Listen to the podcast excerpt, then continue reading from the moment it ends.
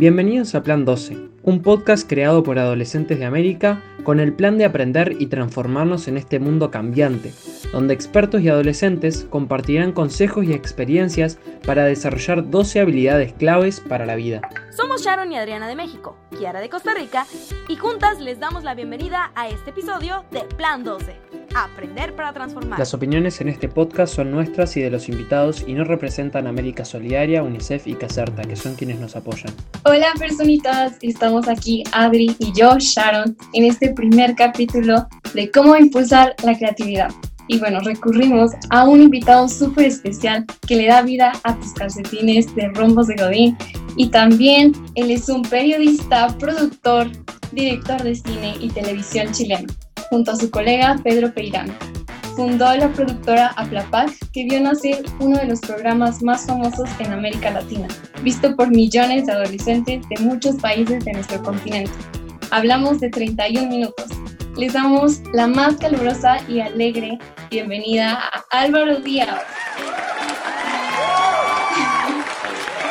Muchas gracias por la invitación. Nervioso por ser entrevistado adolescentes. Siempre es más, más difícil hablarle a los adolescentes.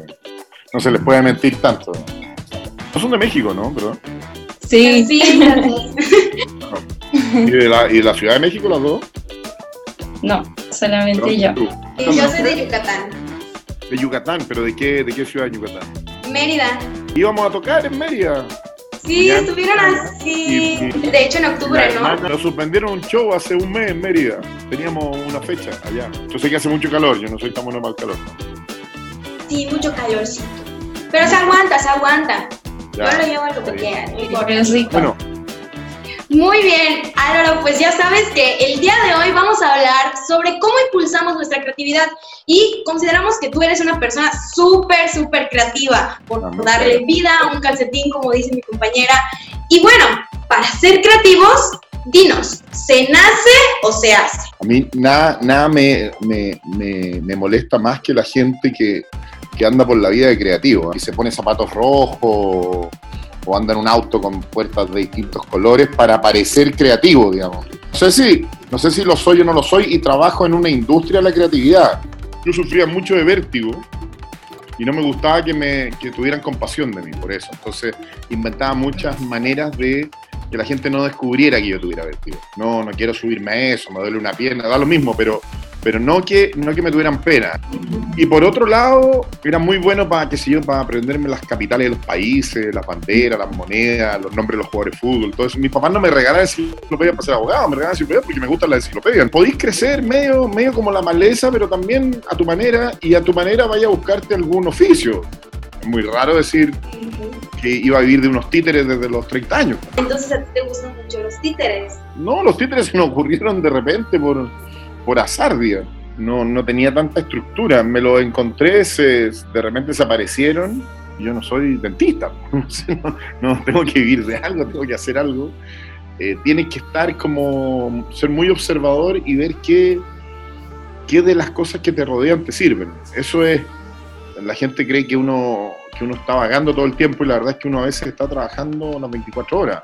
Yo no tengo hobby. Todo lo que hago lo conecto, pero es una manera de ir absorbiendo trabajo en eso, es una especie de oficio. Es descubriendo cosas nuevas y pues abrirte a eso, abrirte a, las nuevas cosas y el tiempo, invertirlo en algo que a ti pues te guste o quieras conocer.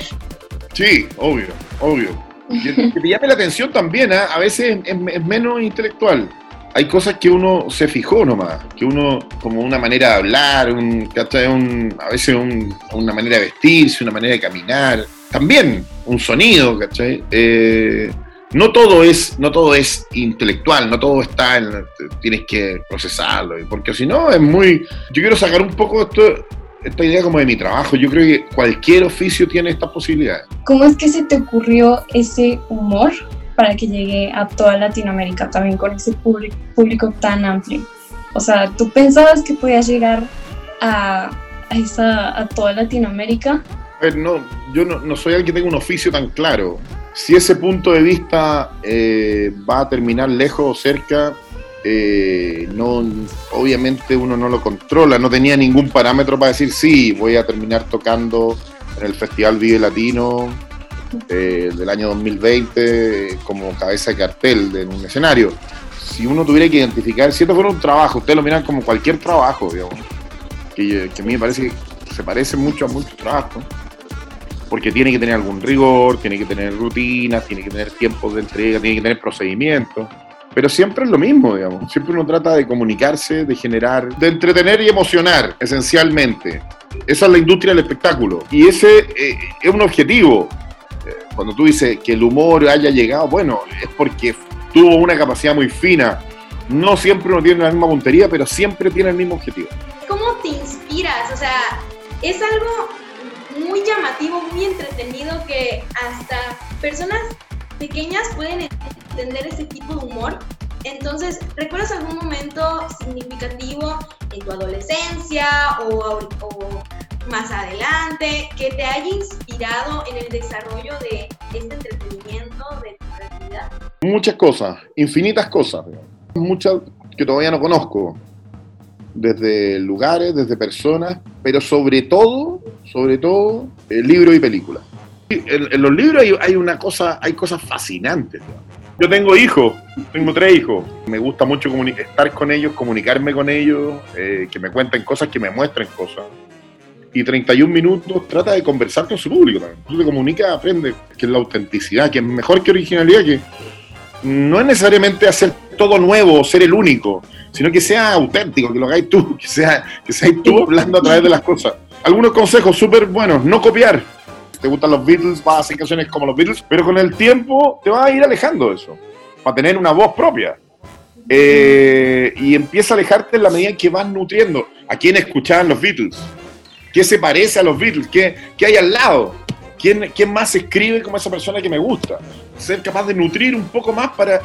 Y al final la originalidad, la autenticidad y la, la, creatividad es cómo yo combino cosas. Es como cocinar, una carne es una carne, o una ensalada una ensalada. Es más o menos eso, cuando vean que hay un mole impresionante, es porque han, se han mezclado muchas cosas que no, uno no sabía que, ni siquiera que existían o se comían. Y es por eso, porque se van nutriendo mejor, es mucho más delicioso algo así. Insisto, el método es el más fácil finalmente, o sea, es el, más difícil, porque hay que trabajar, pero el más a mano, que es estar siempre averiguando, investigando y estar atento a qué quiere el otro. Preguntar, averiguar, leer y llenar ese entorno de otras cosas. Puede ser un color, puede ser una música, a mí me gusta mucho la música, trato siempre de tener como música cerca, usarla. ¿Qué mensaje le puede transmitir a todos los jóvenes que buscan descubrirse y descubrir su creatividad? Hay un viejo estilo que te dicen qué quiere ver la gente cuando en la televisión. ¿Qué es lo que quiere ver? La gente no quiere ver nada, la gente quiere que la sorprenda. Dice, no, la gente quiere ver programas de adolescentes. No, los adolescentes pueden ver un programa de jirafa, pero si las jirafas son interesantes. En el fondo es uno el que cautiva, es como tener un puño cerrado toda la vida. Me dice, yo aquí tengo algo, da lo mismo de lo que estoy hablando, pero es cómo yo te cautivo.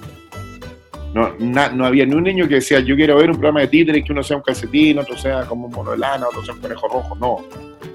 Sino que es como yo trato de tener algo tan interesante que se van a acercar. No, no me interesa mucho aconsejar ni sigan sus sueños, no, eso no, yo no, no podría decirle eso, yo sigan sus sueños, yo no, no sigan sus sueños. Sean porque eso se confunde mucho con los caprichos y los caprichos son terribles. Perseverar, yo creo que no, no bajar la guardia, eso es... Y para eso, sobre todo a la edad que tiene usted, hay que trabajar muy duro, hay que no perder el tiempo. Yo creo que, que no hay nada más triste que un joven perdiendo el tiempo. No, pues sí, vale, en serio, muchísimas gracias. Creo que fue súper enriquecedor como todo esto que nos planteas, como toda esta perspectiva que los jóvenes van a escuchar Ah, último consejo, no desprecien tanto a los viejos.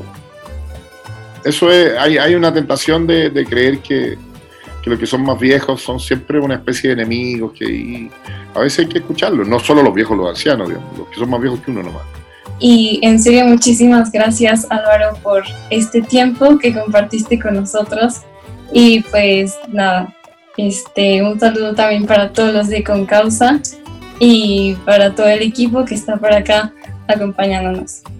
Muchísimas gracias y nos vemos. Hasta la próxima. Adiós. Adiós. Esperamos que hayas disfrutado, al igual que nosotros, este podcast. Recuerda seguirnos en nuestras redes sociales de UNICEF LAC, América Solidaria, Con Causa y TikTok. Dejaremos en la descripción los enlaces. Abrazo psicológico y hasta la próxima.